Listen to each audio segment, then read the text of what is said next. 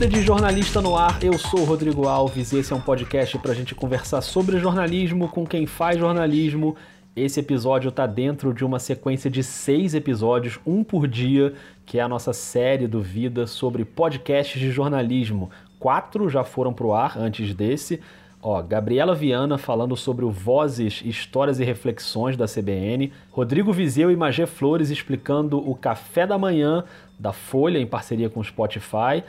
Sara Azobel e Bia Guimarães falando do 37 Graus. E a Juva Lauer contando os bastidores do Mamilos. Se você ainda não ouviu, tá tudo aí no seu celular, no Spotify, na Apple, no Google, nos aplicativos, direto no link, enfim. É só procurar e ouvir. Eles têm um tamanho um pouquinho menor que os episódios do Vida. Tá tudo ali entre 18, 20, 25 minutos. Dá para ouvir tranquilo, dá para maratonar rapidinho e ficar em dia. E agora é a vez de saber um pouco mais sobre um dos maiores podcasts narrativos do país, o Projeto Humanos. Eu sou Ivan Mizanzuki. Bem-vindos ao Caso Evandro.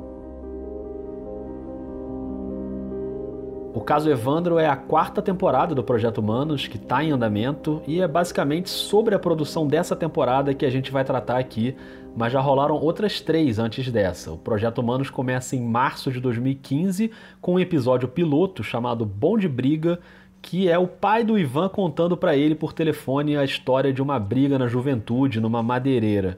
Então, na verdade, eu vou te fazer uma pergunta. Eu vou te fazer é, daqui a pouco algumas perguntas sobre a, a, história da tua briga lá do Cepilho. Para quem não sabe, cepilhos são aquelas raspas de madeira que ficam depois que você corta ela. Tá certo? Ah, obrigado por colocar uma história vitoriosa na minha vida. Seis meses depois, aí sim, começam as temporadas para valer.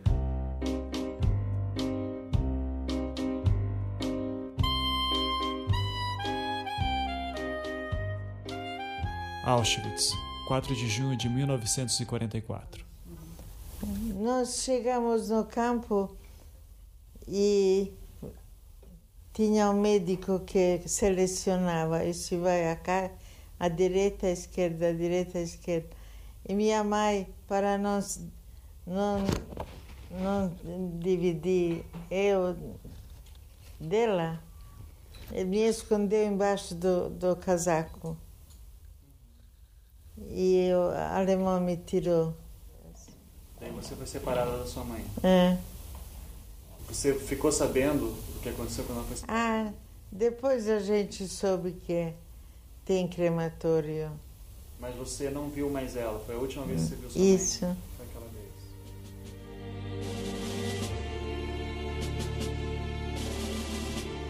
As Filhas da Guerra. Primeira temporada do Projeto Humanos. E o projeto vai se desenvolvendo até chegar no caso Evandro, a temporada atual, que começou no dia 31 de outubro de 2018 e virou um sucesso arrebatador. É um trabalho minucioso de construção narrativa, uma pesquisa muito extensa sobre um crime real, cheio de reviravoltas. Você vai ouvindo e aí a cada episódio você vai mudando de opinião sobre o que aconteceu o nosso cérebro vai dando um nó atrás do outro, impressionante. E chega uma hora que a gente entrega na mão do Ivan e fala: Cara, me leva aí nessa história que eu não sei onde vai parar, e é por aí que vai. Para você que não está muito por dentro da história, eu vou tocar agora o trailer da temporada. Se você já está ouvindo já está cansado de saber do que se trata, ok, pode pular um minuto e meio aí no seu aplicativo, mas se você ainda não está muito por dentro, vamos lá, vamos pro trailer. No início da década de 90, várias crianças desapareceram no estado do Paraná. Essa é a história de um destes casos. Guaratuba, litoral do Paraná, 1992. O menino Evandro Ramos Caetano tinha seis anos de idade e desapareceu em abril. O corpo dele foi encontrado num matagal perto de casa com várias marcas de cirurgia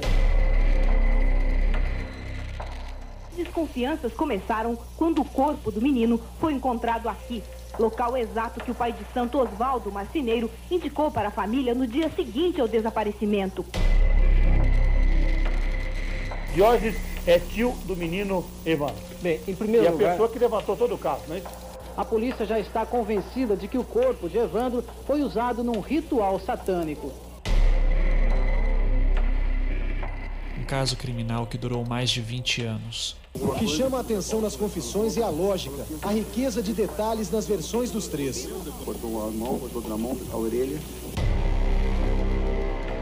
A população revoltada tentou atacar a mulher do prefeito. Começaram a depredar a casa do prefeito Aldo Abage de Guaratuba.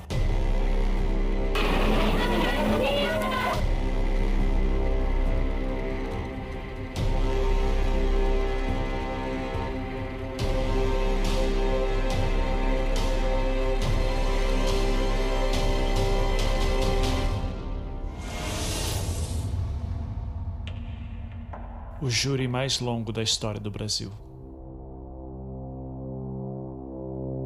O caso Evandro, a nova temporada do Projeto Humanos. É sobre essa quarta temporada que a gente vai conversar aqui nesse episódio. A ideia inicial era até bater um papo com o Ivan na maratona Piauí CBN de podcasts, que rolou no Rio de Janeiro no início de maio. Ele participou de uma mesa sobre o engajamento com o público, mas ali ele falou mais sobre o Anticast, que é o outro podcast dele, mais antigo, debate sobre política, que também é um dos mais ouvidos do país, super conhecido. Aliás, impressionante como o Ivan é uma pessoa querida e admirada por todo mundo que faz podcast. É referência para muita gente e muita gente queria chegar nele ali para trocar uma ideia no evento. É curioso porque na mesa que abriu o dia, aquela mesa sobre podcasts narrativos com o Rodrigo Vizeu, a Sara Zobel, a Gabriela Viana, ali o Ivan já foi citado várias vezes e ele nem tinha subido no palco ainda. Eu tinha noção, eu já ouvia, eu tinha noção do que era um podcast narrativo, eu ouvia o Projeto Humanos também. É, a gente tinha ali o que o Ivan estava fazendo com, com, com o Projeto Humanos. É... Dos outros podcasts brasileiros em geral. Projeto de, Humanos, eu uso sempre. Eu... De dicas de podcast brasileiros, Projeto Humanos, que o Ivan tá aqui. É, e, e a gente já mencionou ele algumas vezes aqui, já deu para perceber que a gente ouve. Ali no evento foi aquela correria, mas a gente combinou de conversar depois com mais calma. Tá bom. vamos combinar cuida, depois então. pra gente bater um papo? Vamos, vamos. Beleza, claro. Manda, manda pro WhatsApp pra mim se tem meu telefone. Não, tem não. Me fala aí que eu já Eu não. te dou meu cartão. Ah, beleza, beleza. O que eu não imaginava é que nos dias seguintes o Ivan ia pegar uma sinusite braba, ia ter febre, passar aí por esse perrengue. Depois ficou tudo bem com ele, mas eu já estava produzindo a série e já imaginava que ele não ia conseguir responder as perguntas que eu tinha mandado pelo WhatsApp. Eis que na quarta-feira, já com a série em andamento, pintou aquele áudio. O Ivan arrumou um jeito de responder lá no intervalo na universidade. Eu agradeço muito a ele por isso. Então temos esse episódio que você está ouvindo agora. Certo, a primeira pergunta aqui é: você já disse que o episódio, que o caso Evandro pode ir a 30 episódios. Pois é, a ideia inicial era que a temporada fosse bem mais curta, mas ela já tem 20 episódios e o Ivan já disse que ela deve chegar ali nos 30. O tamanho da temporada fugiu do controle inicial. Então o que eu fiquei curioso para saber é o quanto esse processo tem de ciência e planejamento e o quanto tem uma certa dose de caos, se o autor também vai ficando tão louco e excitado como quem está ouvindo. É, o caso Evandro, ele, em princípio, ele era para ter é, 10, 8, 10 episódios, e daí ele foi crescendo com o tempo, porque várias coisas foram acontecendo e eu quis expandir a história é, nesse meio tempo. Eu estou mais atualmente preocupado. É, assim, existe um planejamento, uh, mas o planejamento é: eu preciso contar isso aqui desse jeito. Após a janta, foram num carro de Davina até a casa de Oswaldo Marceneiro. Este, junto com Davi e Vicente, entraram num quarto e ficaram lá por um tempo. Quando saíram, Vicente estava com uma capa preta e vermelha, um chapéu e um lenço no pescoço. Vicente então incorporou uma entidade que pediu sete oferendas em sete locais bonitos, onde deveriam ser depositados velas e doces. Rodaram a madrugada toda fazendo essas oferendas. Fecha aspas.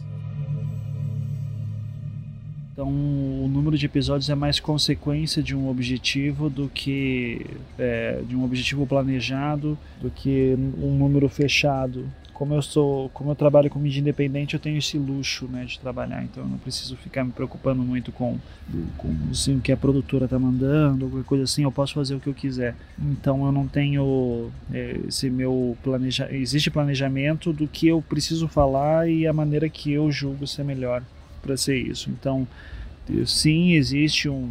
Em certo momento eu gostaria que fossem menos episódios e tal, mas é, entre cortar muita coisa e ficar mal, mal compreendido ou mal contado, é, eu acabei optando por contar da maneira mais detalhada possível e da maneira que eu julgo ser melhor que essa história exige. É, já, essa história já foi contada de maneira resumida muitas vezes e esse era um erro que eu não gostaria de cometer. Né? Muito bom, muito bom. E o jornalismo morre de medo de perder audiência, né? Se o caso Evandro fosse uma reportagem tradicional, se tivesse alguém ali pressionando por algo mais enxuto, com medo de perder ouvintes, provavelmente seria algo mais curto, como disse o Ivan, e também com menos profundidade. O Ivan está claramente muito mais preocupado em contar a história do jeito que ela deve ser contada, ainda que uma fatia desses ouvintes não chegue até o último episódio. E aí eu queria saber se o fato de não ter uma formação jornalística, não ter a obrigação de seguir ali aquelas regrinhas jornalísticas, se isso foi um lado bom na hora de construir a narrativa. Eu acho que sim, mas ao mesmo tempo também eu, é, eu trabalho com internet há um bom tempo já, então em audiência é sempre uma coisa que a gente fica preocupado, claro. Só que eu acabo pensando muito no longo prazo. Então eu sei que é, uma história mal contada pode até me dar audiência agora, mas no longo prazo vai, vai me fazer mal. Né? Então eu não gostaria de contar essa história e repetir os mesmos erros do passado, em que foi muito. Né, essa história ela foi é, ignorada alguns pontos e. Dia 6 ele, foi, ele desapareceu. Dia 7, a imprensa do Paraná todo começou a se dirigir para lá para noticiar o fato, porque o Paraná estava desaparecendo muita, muitas crianças. Naqueles três primeiros meses, o Evandro é a sétima criança que desaparecia. Enfim, é, é uma coisa que é inevitável. Sempre que você vai contar casos reais, sempre vai ter críticas de, de que você esqueceu um ponto ou outro, ou não deu atenção para isso ou aquilo. Então, isso é inevitável. Ainda assim, eu queria justamente ter é, esse espaço para poder é, produzir da forma mais aprofundada possível e, e, pensando na qualidade da história, na qualidade da narrativa, na qualidade da apuração. Então, assim, é, existe a preocupação com a audiência sempre existe, independente é, do que vai ter. E justamente é ela que me guia a fazer uma história mais aprofundada eu parto do princípio que as pessoas querem boas histórias, querem, querem coisas aprofundadas. Se eu não vou atingir um milhão de pessoas, porque é muito longo, é, eu também eu prefiro atingir vai 100, 150 mil, mas que tenham, que entendam o propósito do trabalho e que gostem justamente disso, né? Então, e daí quem quiser uma versão resumida, tem tem páginas de Wikipedia para isso já não vou ser eu que vou fazer isso, vou fazer alguma coisa mais aprofundada. Que bom, a gente agradece. Mas ao mesmo tempo muita gente se preocupa, porque dá uma impressão de que esse aprofundamento, essa quantidade enorme de episódios, tudo isso cria uma rotina que pode ser meio insana ali de produção, de roteirização, de edição, é muita coisa. E nos créditos do caso Evandro, o Ivan cita mais de 40 nomes que ajudaram ali durante mais de três anos de pesquisa. Eu fiquei curioso para saber como é a rotina hoje em dia para colocar os episódios no ar. Hoje em dia, como eu sou professor universitário, não tenho tempo de editar enquanto dou aula, então eu sempre trabalho nas férias.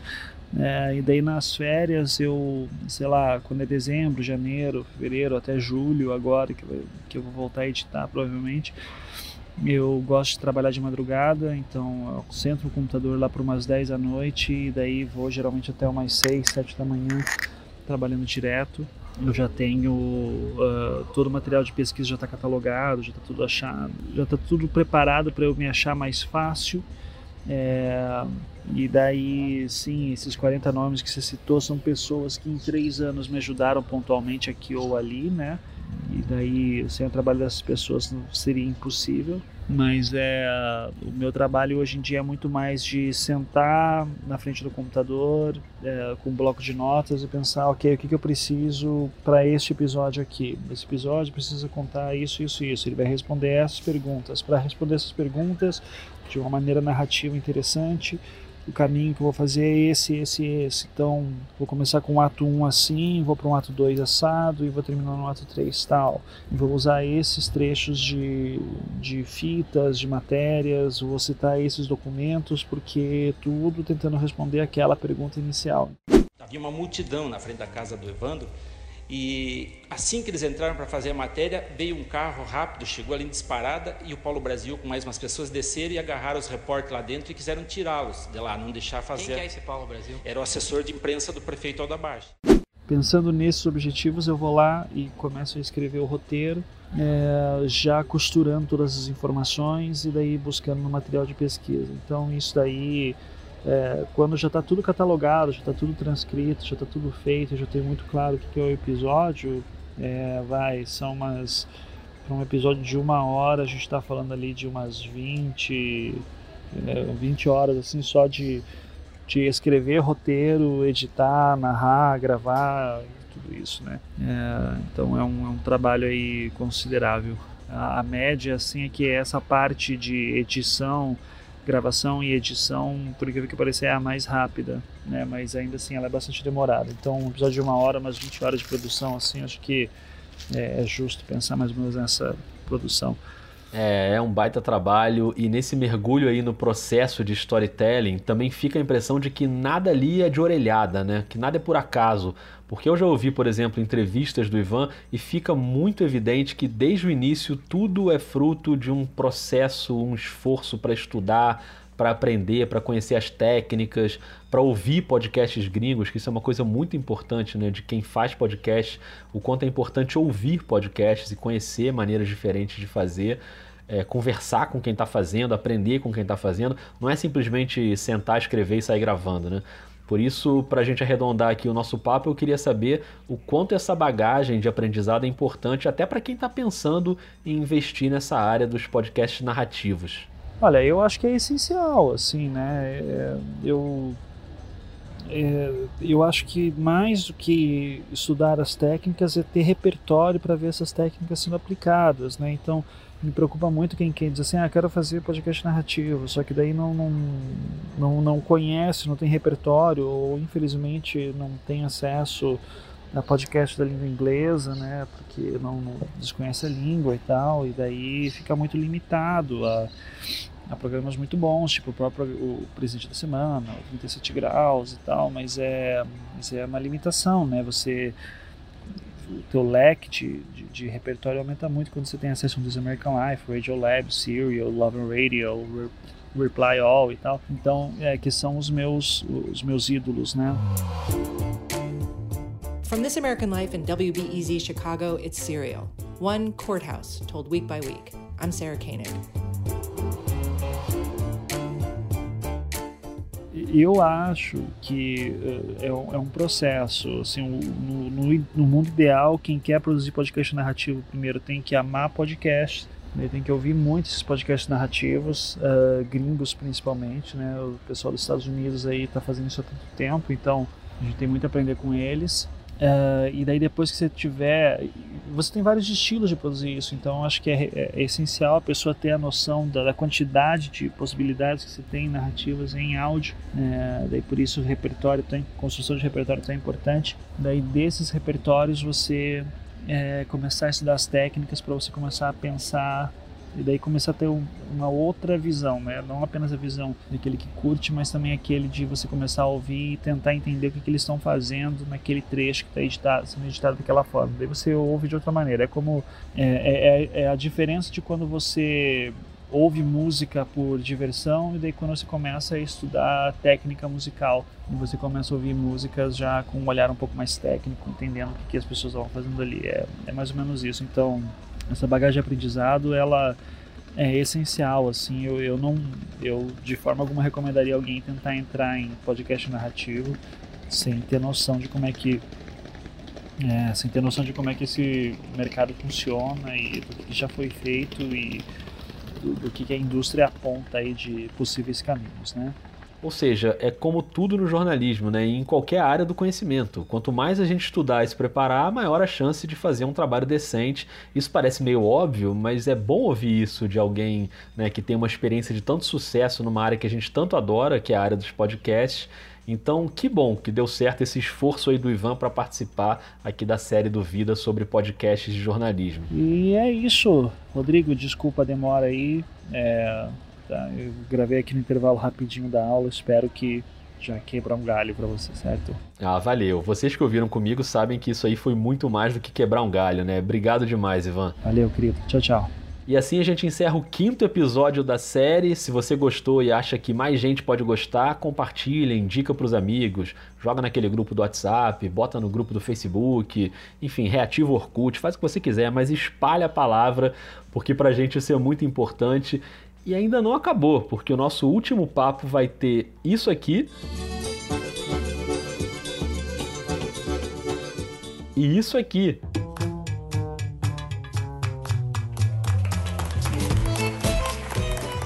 Foro de Teresina e Maria vai com as outras. O que é que une esses dois podcasts do coração? Paula Scarpinha, diretora dos podcasts da Piauí e agora com a Rádio Novelo. É a Paula que vai estar aqui no episódio de sábado para fechar muito bem a nossa série sobre podcasts de jornalismo.